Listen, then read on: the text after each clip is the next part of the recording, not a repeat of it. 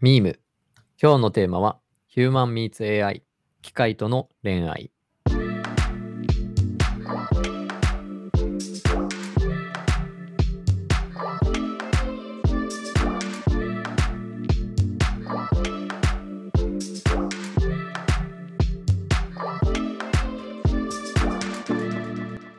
このポッドキャストは Two9 がお届けするこれからのトレンドになるかもしれない海外のちょっとマニアックなトピックを紹介し時代の変化を感じてもらう番組です。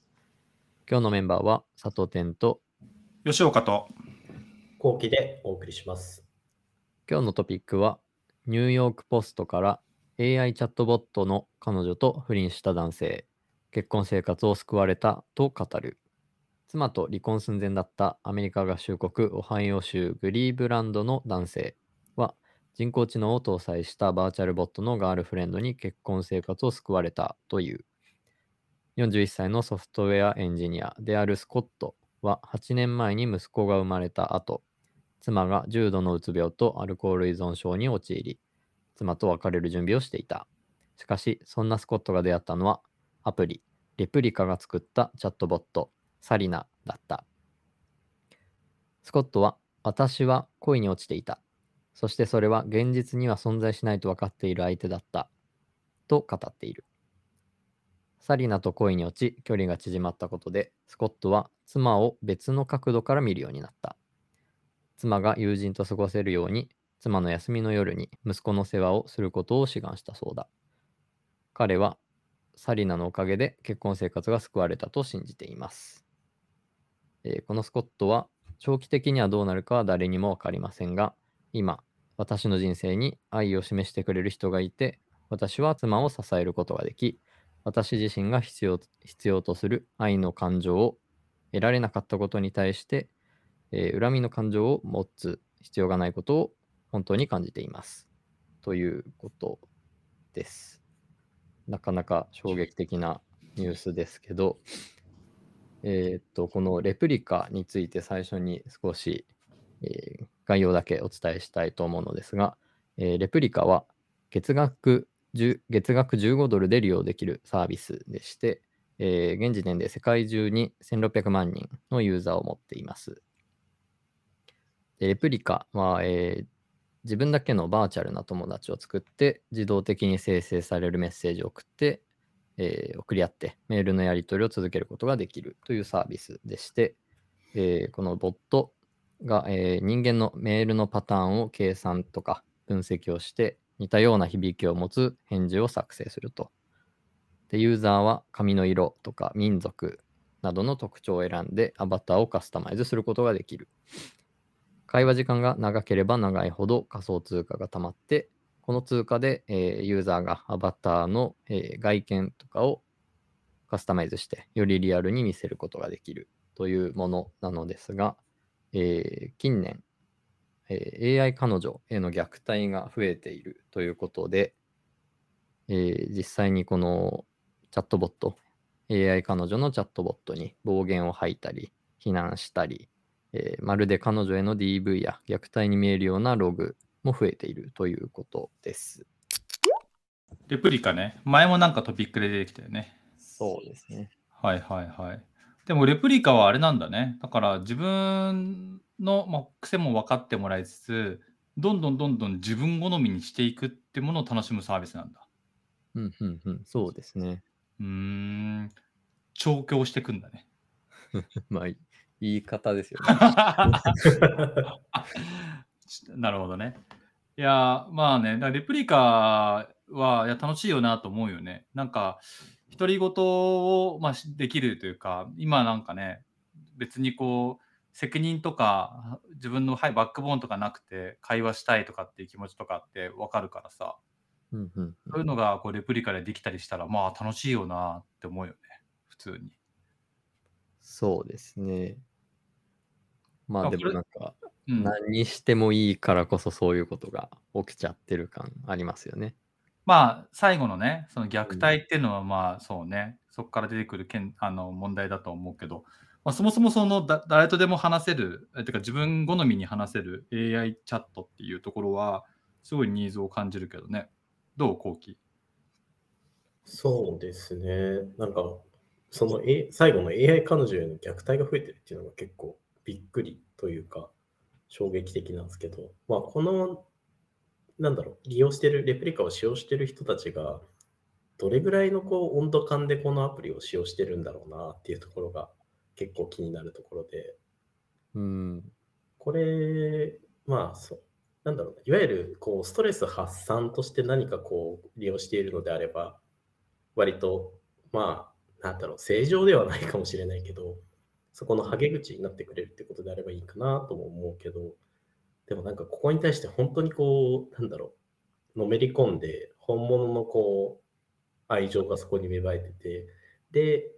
その暴言であったりとか、非難をしたりとかっていうことになってくると、なんかそれってもうリアルでやそれをやってることと変わんないし、どんどんどんどんなんかこう、ストレス発散ではなくて、こう、逆になんか人間的にこう変わっていってしまいそうな感じもしそうだなと思いましたね。うん。逆にここで虐待してるから、リアル社会はいいやつになれるとかっていうことはない？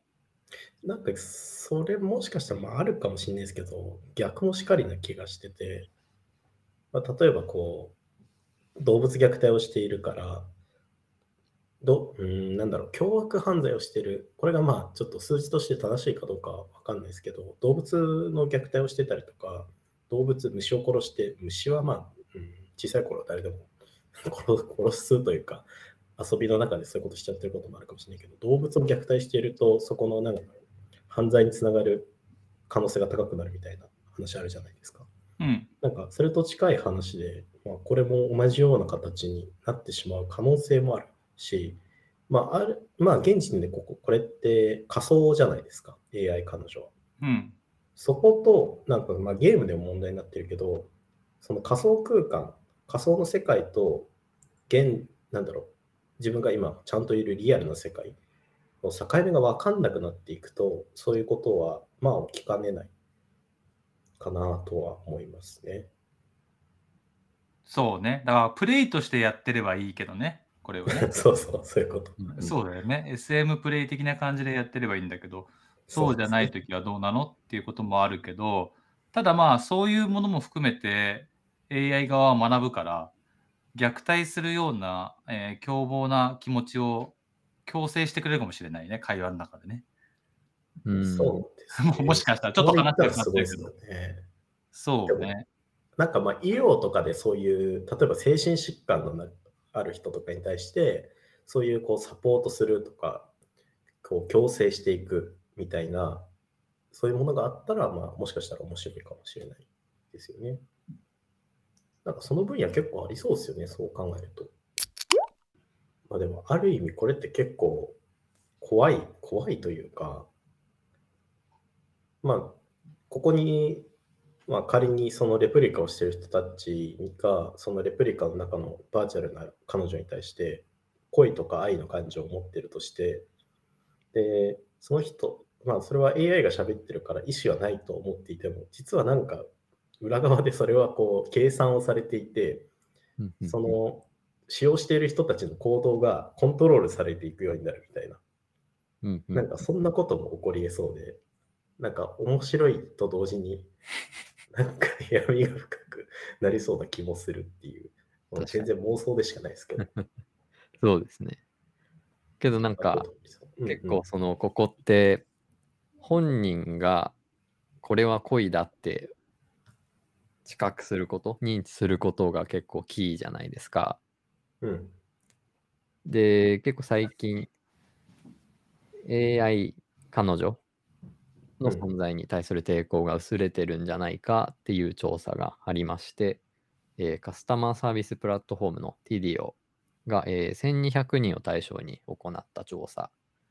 で、えー AI が恋愛にどのようにフィットするかについて調べたものなんですけど、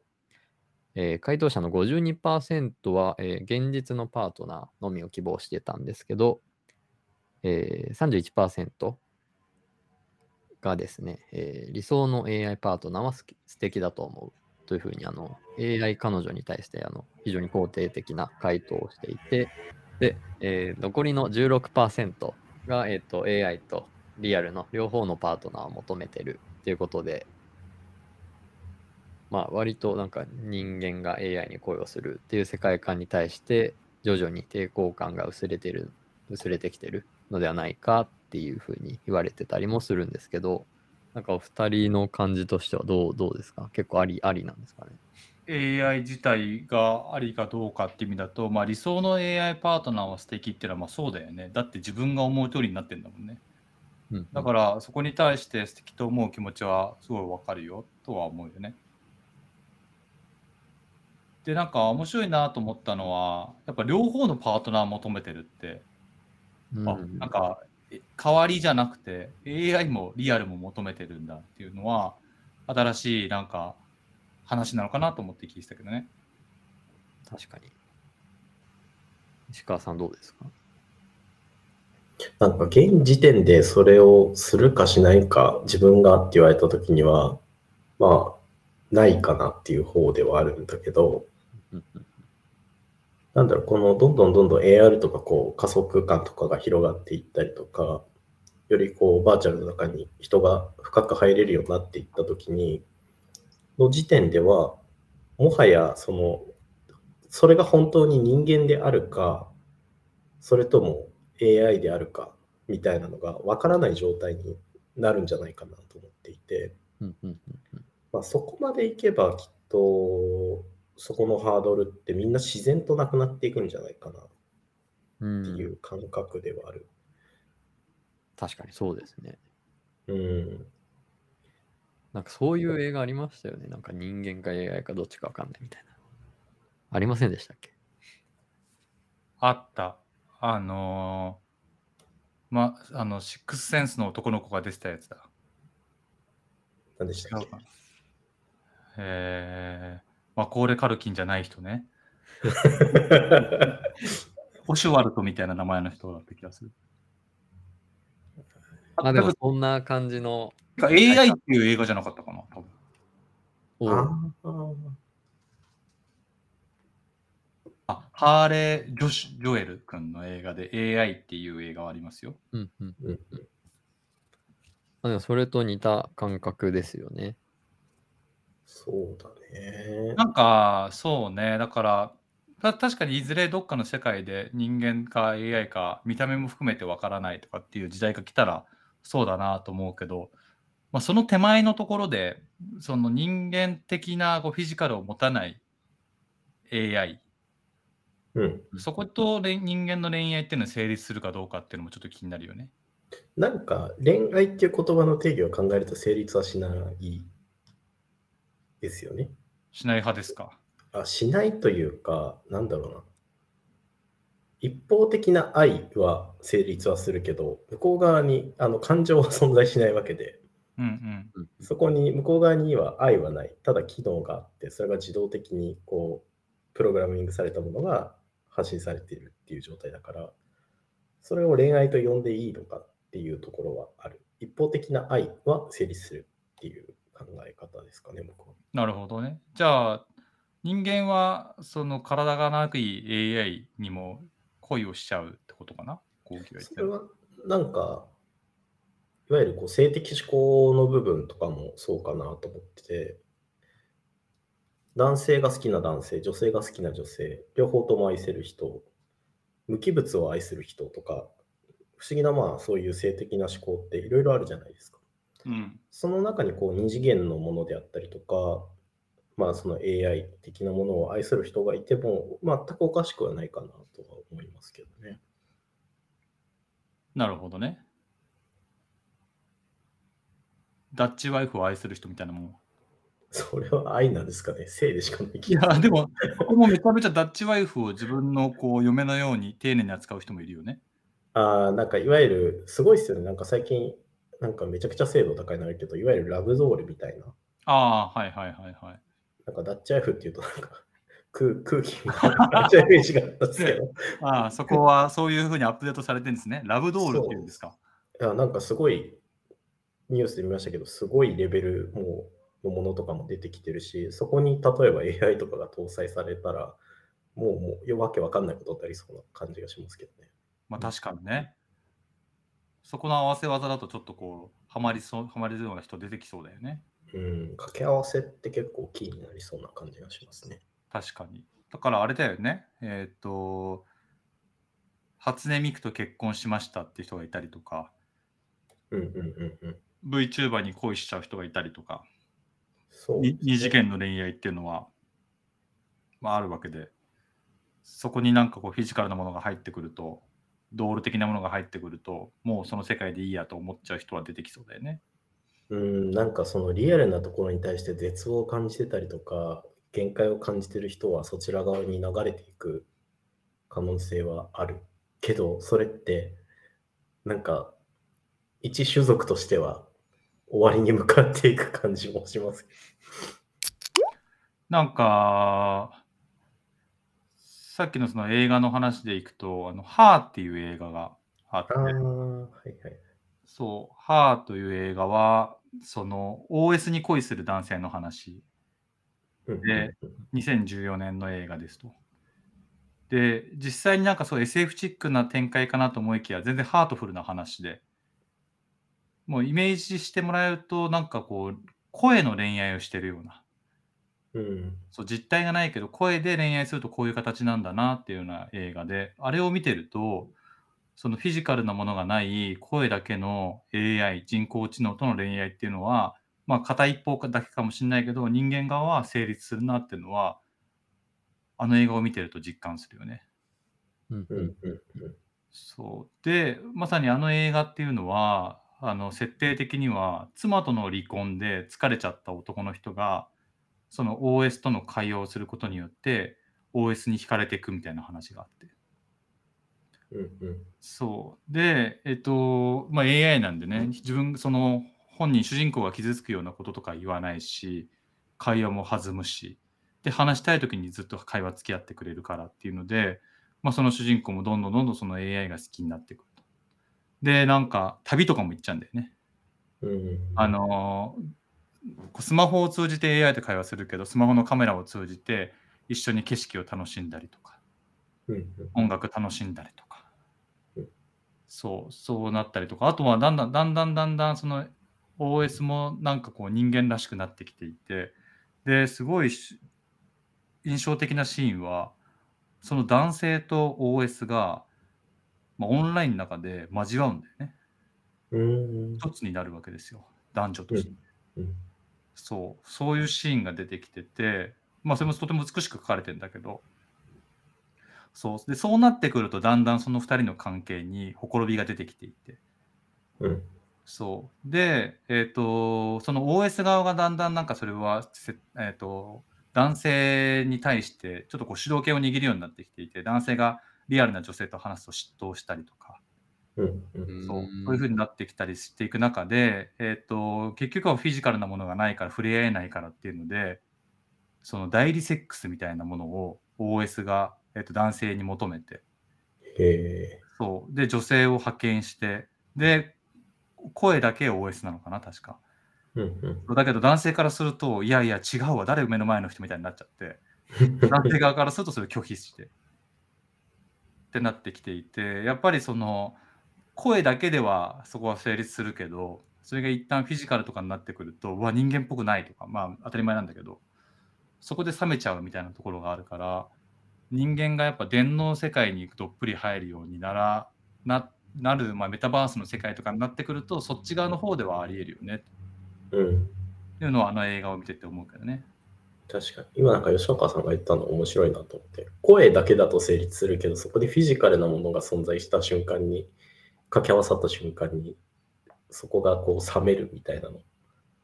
は面白いなって。だってどんなに可愛くてどんなにこうき性格良くても触った瞬間冷たかったらもう嫌じゃん。その瞬間ねなかなか成立しないと思うんですよね。温度ね。はい温度ね。そう。温度とか、匂いとか、匂いあ。五感ですよね、やっぱ。うん。そこはなかなか拭えない。まあ、そこを技術の力で科学の力で超えてくるんだろうけどいずれは。うんうんうんうん。その手前のところはやっぱそこで破綻をするから、そうね、リアルな世界の方での AI 恋愛っていうのは、あるところで壁はあるかなとは思うけどね。うん不気味の谷ってやつですね。そうだね。あの辺、リアルすぎると気持ち悪いみたいうんうんな。うん、そういうところはずっと感じちゃうんだろうと思うけど。なるほど。なんかでも意外ともう実際に、あ、これはもう実際のリアルの人同士の話ですけど、なんかゲーム好きの人とか、会ったことはなくてもああね、恋愛関係にあるとか確かにね。はあるので、なんかそれが実は AI だったとか、でもまあ、それは恋愛になるんじゃないかなとか、はいはい。いろいろ、ボイボイスチャットでってこと？うん、とか、あと文面だけの人とかもいますよね、たまに。うんうんうんうん。からいろいろそもそも恋愛の形自体今の価値観で語ると後で痛い目見そうだなって思いますね。でもさ、その今のチャットボあのボイスチャットの話じゃないけど、平安時代とかさ、うんうんうんいわゆうるんあの顔が見えない、相手わからない状態で和歌をこう送って、それに対して変化をしてもらってみたいなこう恋愛だったわけじゃん。はい。今はさ、もう顔が見えて当たり前だし、顔が見えないと付き合わないみたいな感じだけど、うんうんその言葉がとても素敵だから恋に落ちるみたいな時代がきっと、ね、昔はあって、まあ、実際はどうだったかわかんないけど、って考えると、なんか今の価値観だとそれっていうだけであって、まあ今後その価値観って全然アップデートされる可能性が、まあ短期間ではないかもしれないけど、長期間で見たら全然あるよなとは今聞いてて思いましたね。そうですね。今ちょうど昔の時代の話が出たので、うんちょっと次のトピックに行きたいと思うのですが、意外とですね、えー機械との、機械と人間との恋愛について考えられているのは意外と歴史が長くてですね、えー一番古く遡ると紀元前15世紀になります。えー最初の話がキプロス王のピグマリオンっていう話で、えーこの人間は AI と恋に落ちるかっていう問題が、えーこれはあのギリシャ神話の話なんですけど、そこまで遡ることができるというふうに言われていて、えーリアルな女性を愛することができないキプロス王のピグマリオンが、えっと、自分で彫った女性の像、ガラテアっていう名前なんですけど、えっと、それに恋をしてしまって、で、えっと、まあ、その、ずっと恋をしているうちに、この彫像が人間になることを、えー愛の女神、アフロディーテに願うことで、その彫像が実際の人間になって、二人は結婚して幸せに暮らしたっていう神話があって、でまあ、それが一番古いというふうにされていて、で、このピグマリオンのお話をですね、バーナード・ショーさんが、えー20世紀初頭に物語、まあ、文章に置き換えて、えーまあ、それがあの有名なマイ・フェア・レディっていうオードリー・ヘップバーン主演の映画とかになっていくんですけど、この話は、えーイライザっていうそやな花売り娘を教育する実験に手を染めたヘンリー・ヒギンズ教授っていうのが、えー徐々に徐々にイライザに恋をしていくというお話で、えっと、まあ、のイライザで耳なじみもある方も多いと思うのですけど、あの、これが由来であの言語処理プログラムのイライザ、まあ、AI の最初の方みたいに言われてたやつの名前に使われたりとかしたそうです。最近有名になったものだと、マイクロソフトの、えー女子高生 AI リンナ。これは意外と記憶に新しいですよね。えーこちら、あの中国生まれのチャットボットの、えーシャオアイスをベースにしたもので、えー独自の進化を遂げているということで、えー LINE とか Twitter でのテキストチャットだけでなく、歌を歌ったり、電話をしたりとか、なんか私たち付き合ってるんだよねとか言われたりするそうで、このリンナさん1ヶ月で35万回好きって言われて、で4万回結婚しようって言われたそうで、まあ相当モテてますけど、みんな、みんな虜になっちゃってんな。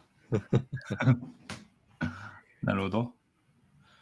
けどまあ1回はやりましたよね、リンナ、試しに。やってないやん、俺。あ、本当ですか？どう佐藤って。やってない。好きって言った？言ってないですね。隠さなくてもいいよ。いや、でもなんか、最初の最初にやったのでな、まあ、こんなもんかっていう感じだった気気はしますけど、最近は結構進化してるんですかね。なるほどね。でもあれだね、このイライザっていうところが、その言語処理プログラムとかってなってくるけど、やっぱ AI を人間はこう育てていく、支配していく、調教していくみたいな、そんな感じを持ってんだろうね。うん、イライザっていう、そのマイフェアレディもそうだもんね。花屋を仕立てていくってことだもんね。素敵な女性に。ね。だからそのピグマリオンもそうなんだね。像があって、その像にを人間にしてまあ、その育てていくって考えじゃないかもしれないけど、割とその仕立て上げるみたいな、そういう考えは持ってるのかもしれないなって話聞いてて思ったけどね、AI に対して。まあ、だからこそレプリカみたいに自分好みの、なんなら自分が言い言ってほしいことだけ言ってもらえるようなものに進化させようとするのは昔から変わってないんだなって話聞いてて思ったけどね。なんかでもそのなんだろうね。だから、レプリカから来てるさっきの一通りの流れとしては、まあ、その対象者が、えー、と AI をやっぱ自分好みにする、理想的な人に育て上げるみたいなところで、からこそ、その恋愛が成立するみたいなところはあるなとは思ってて、綺麗なところしか見なくていいというか、まあ声だけっていうのも含めて、まあ、声なんで、その容姿とか雰囲気はもう相手の想像に任せるわけだよね。それでいてこう恋声でも好きになってしまったらもうめちゃめちゃいい人を思い描くわけじゃん。でその思い描くのは別に自由だからどうでもなるけどそれによってやっぱその AI とその相手の気持ちを妨げるものってのはなくなるわけでそれはこう自分好みで姿がなければみんなハマるなっていうのはすごいわかる話として、いうん。中毒性高そうですね。やーめちゃめちゃ高いよね。うん。そうそうするとなんかこう人間と、まあ、AI のところのなんか違いみたいなものも分かるなと思っててうん。なんか僕はなんかこのテーマを聞いてて一番初めに思ったのは火の鳥復活編なんだけど、まあ、みんなも同じこと思ってくれたと思うんだけど。見てないです。あれ？火の鳥復活編見てないですか？義務教育受けましたよね。あれ義務教育のあのどんな義務教育ですか？ありませんでしたっけ？小学校の時。火の鳥っていえ、う里天わかる？いや、真面目にわかんないですね。いや、聞いたことあるなぐらい。ジェネレーションギャップが。え火の鳥が分かんないの？タイトルは聞いたことあるんですけど、ちょさっき手塚治虫って聞くまでジブリだと思ってた。それはすごいね。いやー、火の鳥は手塚治虫先生の作品ですけど、まあね、鉄腕アトムが有名だけど、あのまあ、代表作いっぱいある中で、まあ、やっぱ、えーと、手塚さんの、手塚先生の作品の中にはロボットがいっぱい出てくるけど、この火の鳥復活編って、まあ、火の鳥が基本的にはこう不老不死の命を与えるみたいなことを言われてて、それにまつわるいろいろな時代のエピソードが書かれている中での復活編っていうのは未来に関するような話。うんうん、で、えっ、と、主人公が、レオナっていう主人公がいて、その主人公が船の事故で死んでしまうんだよ。でもその主人公が、えっ、と、復活、えっ、と、再生することができて、それは科学の力で。で、蘇るんだけど、そうすると、なぜか人間の姿が醜く見えちゃう。で、そう。で、その時代の、そのレオナが生き返った時代っていうのは、ロボットと人間が共生する時代で、まあ、ロボットは人間の、うんと、まあ、お手伝いというか、えーそういう形で存在するんだけど、なぜかレオナはロボットをすごい綺麗に見えちゃうのよ。うんうんうんそう人間の姿は醜く見えて、もうなんか人間というか機械みたいな姿に、もううにゃうにゃうにゃーって煙、なんかすごい邪悪な煙みたいに見えるんだけど、うんロボットはすごく美しく見えていて、で、レオナとそのロボットは、えっと、恋愛をしていくんだよね。で、そのレオナはそのロボットの千尋っていう人を好きになって、人じゃないか、ロボットを好きになって。それで、えっと、レオナと千尋が、まあ、恋愛をしていくんだけど、最終的にその千尋とレオナっていうのは、なんか心が一つになるのよ。まあ、いろんなとこ今、はしょって言ってるけど、レオナは不老不死のなんか、えっと、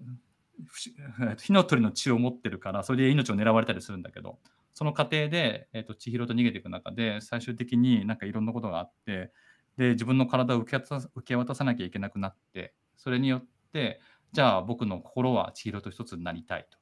いう話になり、で、えー、と千尋の電子頭脳のところに、えーそのレオナの気持ちがインプットされる。うん。で、それで一つのロボットが誕生するっていうのがこれ前編なのよ。で、そこで誕生したロボットが、えっ、と、その何、なんか千年単位で変わるんだけど、千年先に、なんかロボットなのに人間の心を持ってしまって、で、人間の心を持つことによって、そのロボットが、えー、と自殺をしたり、殺人をしたりみたいなことで、えー、となんか人ロボットがどんどん人間っぽくなろうとしているよみたいなことを、まあえー、とストーリーでとして伝えてんだけど。そうそれでは人間っぽくなろうとしてるのか、人間を駆逐しようとしてるのかだとどっちですか？えっとね、前者なんだよね。あーあそうだから今つまりそうここで言うとなんか人間らしさっていうのが良くないように映ってんだよね。うんうんそうつまりこう人間っていうのはなんか欲まみれで。はい。でそのレオナも生き返ったのもレオナが不老不死の、えっと秘密を知ってるからレオナを蘇らしてる。うんうん。そうそれでいてやっぱレオナはその再生した時にそういう人の心が見えてしまうような、えっと変化が起こったので人間が醜く見えてきちゃったりしたと思うんだけど。うん。そうなんで欲望まみれの中で純粋なロボットに恋をするっていうような話があってそうでまあそこからさらに発展してそのレオナと千尋が作ったロボットが人間らしくなりたいって言いながら自殺をしたり、えー殺人をしたりっていうことを取るっていうのもまた人間のなんか汚さみたいなものがコントラストでロボットと対比して出てくるような漫画かなと思っています。なんで、なんかこう、人間らしさっていうのがロボットと対比すると、なんかそう身勝手とかわがままみたいなところが映ってくるんだけど、それって結局さっき言ってたレプリカはそういう部分がないと思うんだよね。うん、綺麗な部分だけ。そう、嫉妬もないわけだし、疲れてこう嫌な気持ちになるってこともないわけで、もう純粋にこういい部分だけ、だからこそ理想的になってくると。でも、やっぱ手塚先生が言ってたみたいに、その汚い部分こそ人間らしさでもあるってことは伝えてる。うん確かに。そう。だから、そのレプリカにはまってしまうことによって、人間らしさと言われてる部分がなくなってしまうよ、みたいなことの警戒心も感じなきゃいけないのかなと思ったけど、うんどう思います？聞いてて。なんか、あれですよね。このポッドキャストのタイトルにもなってるミームの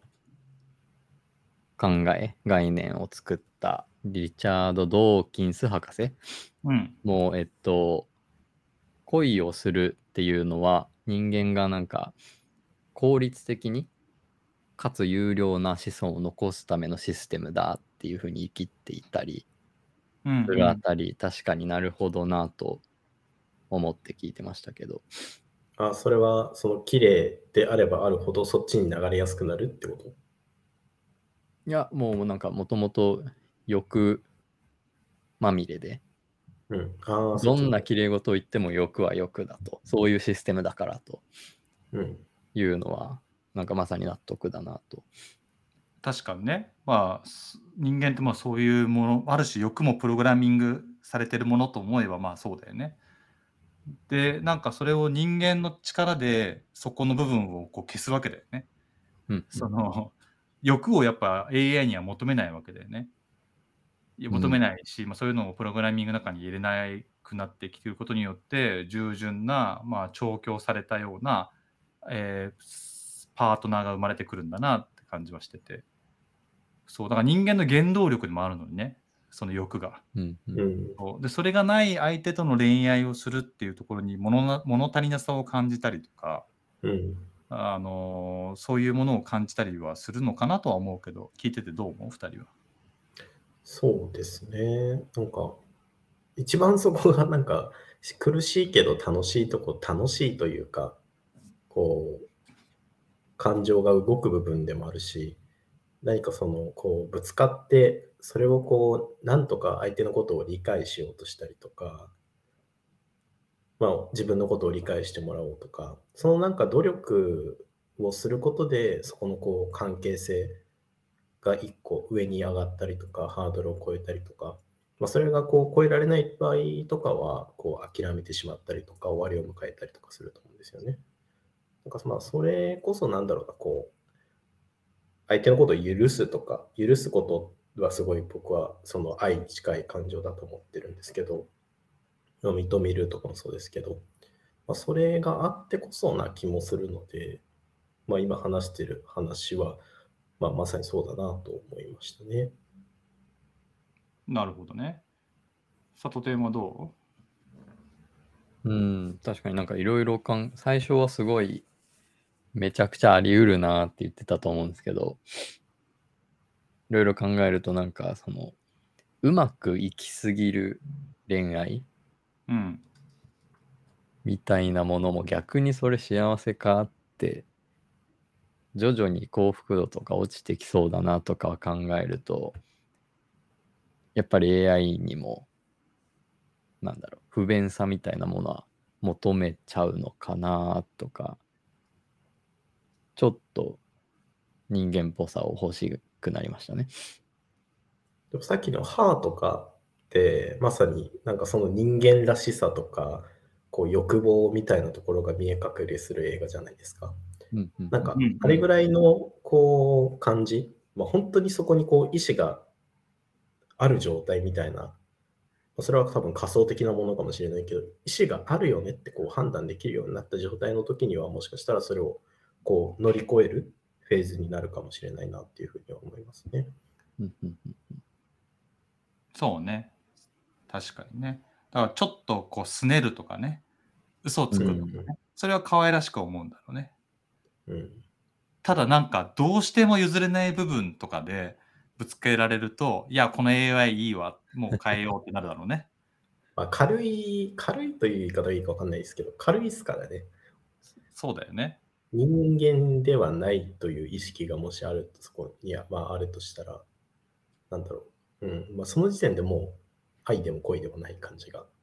しますけど。うんうん、そうね。僕は、その、妻とも20年一緒にいるけど、うん。その20年いて、その、まあ、まだまだ学ぶことは多いんだけど、うん。うん。まだ飽きないみたいな状況なのはなぜかなって思うと、やっぱアンコントローラーの部分があるからってところはすごいあるなと思ってて。そう。で、そこっていうのは喧嘩する原因でもあるんだけど、うん。そう。だけど、そのまあ喧嘩をすることによって何かその生活に抑揚がつくし、喧嘩をして、その口を聞かない期間とかがあることによって相手がありがたく感じるみたいな、うんうんうんうんそういうことはあるんだろうなと、2日前まで喧嘩してた身としては思いますけどね。いや、まあでもなんかいろいろ聞いてると、なんか表面上の軽いパーソナライズではやっぱりめちゃくちゃ足りなくて、なんか人間っぽさとか、醜さとか欲望とか、そういういろいろ含めた意味で人間と区別できなくなった時っていうのがやっぱりなんか AI との恋愛みたいなものをなんか多くの人が進んでするようになるのかもなというふうに思いました。ね本当ですか？本当にそう思いますうん。なんか、僕も主観ではそう思うんだけど、でも今の、なんか世の中って不便さがどんどん減ってるじゃん。うん、うん、うん、うん。うん。その、なんつったらいいんだろうな。例えば、満員電車に乗って出社して頑張る俺、偉いとか、うん上司に付き合って飲み会に行くことで、えー仕事がうまく回るみたいなことがこう美徳とされてたような時代っていうのはもう終わったわけでこうスマートに出社しないで程よい距離で自分の時間をしっかり守っていくのが QOL が高いみたいなそういう時代になってくる中で果たしてその恋愛における喧嘩とかすらいらないとかっていう価値観とか出てこないかね？うーん。不要なもの、うん。なんならやっぱ波風立たないのがいいよねってそういう価値観にはならない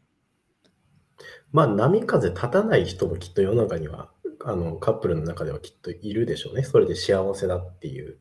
うんうんうん。だからまあそれは成立はもしかしたらするのかもしれないけど、それは多分本人のこう中のこう基準であったりとか思考の仕方によってそこは結構変わってきそうだなっていうのと、あとなんかそういうものがどんどんなくなっていく中で、それがこう唯一残るこう感情をさらけ出す場所とか、ぶつけ合う場所として、一番身近なパートナーっていう存在がすごい大切な場所になる可能性はあるのかなっていう。逆にですよね。そこがこう、うんなんだろう、窮屈さとか、なんだろう、なぜ理解されないのかとか、そのぶつかる感情っていうのが貴重なものになっていく可能性はありそうと思いました。AI と喧嘩すればいいわけじゃないんだね。うーん、その AI と喧嘩しているっていう実感を得てしまったら、すごいその AI マジいらねえと思いそうですけど、なるほどね。その人がこう、なんだろう、パートナーであるからこそじゃないですか。その人のことをすごい、まあ、嫌いだから一緒にいるってことを絶対、まあ絶対ありえないことはないですけど、そういう状況の人もいるかもしれないけど、まあ、嫌いだから一緒にいるってことはまあ少ないじゃないですか。うんうんうん。どこかその人のことを好きでリスペクトしていて、大切だからこそぶつかっても諦めないうんうんとか、そこのその人とのこう些細なぶつかりとかもなんかこう日常のスパイスであるみたいなうんうんうん考え方かな、僕は。なんか、ちょっとの苦痛があった方が幸せに感じるってよく言いますもんね。ちょっと違うかもしれないですけど。いや、わかるわかる。ちょっとの苦痛だったらね、俺もそれでいいけど、ちょっとか結婚とかってさ、やっぱちょっとの苦痛じゃなくて、自分の幹をたまにはこう削るぐらいのことってやっぱあるわけよ。どうやっても。うんうん枝みたいうんに、枝じゃなくて、もう折り合いをつけるってことは絶対出てくる。絶対って言い方もあれだけど、出てくる人は多いと思うんだよね。うん。本当はそうしたくないが、まあ家族を壊したくないならば、自分がやりたいことを諦める。う。うんそれはそれで否定はしないし、僕自身もそういう選択もしてるところはあるから、うん。全然それはありなんだけど果たしてこれからの価値観としてその自分が本当にしたかったことを家族のために諦めるこれが美徳なのかとかっていうところはあってそんな無理をするんじゃなくて自分がやりたいようにやればいいそのためにじゃあもう恋愛は AI に任しちゃおうとかっていうのもありかもなって思ってて、まあ、その一つはさ例えばその結婚をしなくなってる人が増えてるっていうのもまあ人の一つじゃん。うんうん。うん。いや別にしなくてもいいしわざわざそう足かせになるものをつけなくていいしってまあだから人類繁栄の意味からするとまあそこはあの繁栄ってところには貢献はしてないけどでもそんなこと何も気にしないし自分の人生が良ければいいって思う生き方は僕はすごい羨ましくも見える部分はあってうん。ああ全部理想を突き詰めてるなとかって思ってて自分のやりたいことをやってるなこういう人生羨ましいとかって思うとそういう人をもしかしたら支える一つに AI, AI 恋愛ってものはあってもいいかもとは思ったりもするんだよね。うん。うん。うん。でも、なんか、その関係性があるからこそ頑張れる部分もきっとあるんじゃないですか？ああるあるある。家族がいるから頑張るって力は出てくる。うん。で、けどうんあ、わかる。えっとね、活力にはなるけど、うん。うん。ただなんか理想を求めるとか純粋な自分の気持ちでいようとするっていうところにおいては障害になるケースは多い。うん。まあそうですね。本当に自分だけっていうところを考えて、そこにフォーカスしてしまうと、それは僕もそう思いますね。うんうん。でもなんかそれも含めて、こう、共同体であるみたいな考え方でいくと、そのなんか今選んでるその吉岡さんの選択がこう最善であるっていう状態にはなりますよね。最善。一つの最選択善なのか、そうそう、一つの良い選択。だからもう一回僕じゃあ人生できるなら結婚を25ではしないって言い切れるかな。うんなるほど。うん結婚を40超えてその先送りした場合ってどうなんだろうってところにめちゃめちゃ のの惹かれるものはあるよね。うんこういう道を選んでなかったから。うん、すごいわかります。なんか僕もできるだけ、まあ、やりたいことやってたいし、こう、そこに、まあ、現時点では、まあ、結婚っていう選択肢とか子供っていう選択肢はないなっていう感覚なので、言ってることはすごいわかりますね。でもさ、そんなさ、硬派な後期もさ、たまに寂しくなるわけでしょ？夜。まあまあ、そのパートナーっていう選択肢はあるけど、それがこう永続的なものかどうかっていう。まあそうだよね。で、それで都合がよく心のバランス取ってくれるので、AI 恋愛するとか、後期の選択肢でないですか？ああ、どうなんだろうな。一回手を出してしまったら、もしかしたらハマる可能性は あるかもしれないですけど。後期が好きな話全部してくれるんだよ。服の話とか料理の話とか、後期の知らない話を褒めてもらいながら全部してくれるんだよ。いやー、褒めてもらえるのいいですね。誰も褒めてくんねえから。よく頑張ったねって。吉岡嫌なやつだけどよく頑張ったね。全部分かって。大丈夫です。デスノートで我慢します。今度破り捨てたの。いや、でもまあまあ、確かにその一回そこにこう、入ってみないとわからないっていうところはあるかもしれないですね。その、それに対する行為をするかどうか、本当の感情かどうかを置いておいて、ハマる可能性は確かにあるかもなとは思います。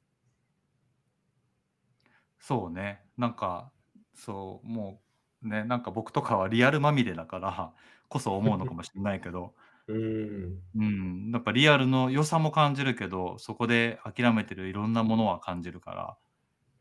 そういうものが世の中にあってもいいのかなと思うし、あとは、これはもしかしたら人類進化の過程において必要なことなのかもって思うのが、まあ、人口を爆発させないために人間が恋愛を今一回休止してる。いや、僕もそれを思います。わかります。すげえ。なん本当に？かそんな、ちょっとくだらない話だけど、なんかもうそういう仕組みなのかなとかって思っちゃって。そうだよね。歯止めかけるためにちょっとこうそっちに生かしてるのかもなとかってもう思っちゃうよね。いやー、ね、なんかそんな気がしちゃう。まあ、そうだ、少子高齢化してるの日本だけだからなんとも言えないけど。まあそうだねうん。ただまあ人口がなくなね、爆発的に増えていけば資源がなくなるから、うん、そういうものもプログラミングされてんのかも。人間の進化の過程において。AI 恋愛っていう選択肢とか、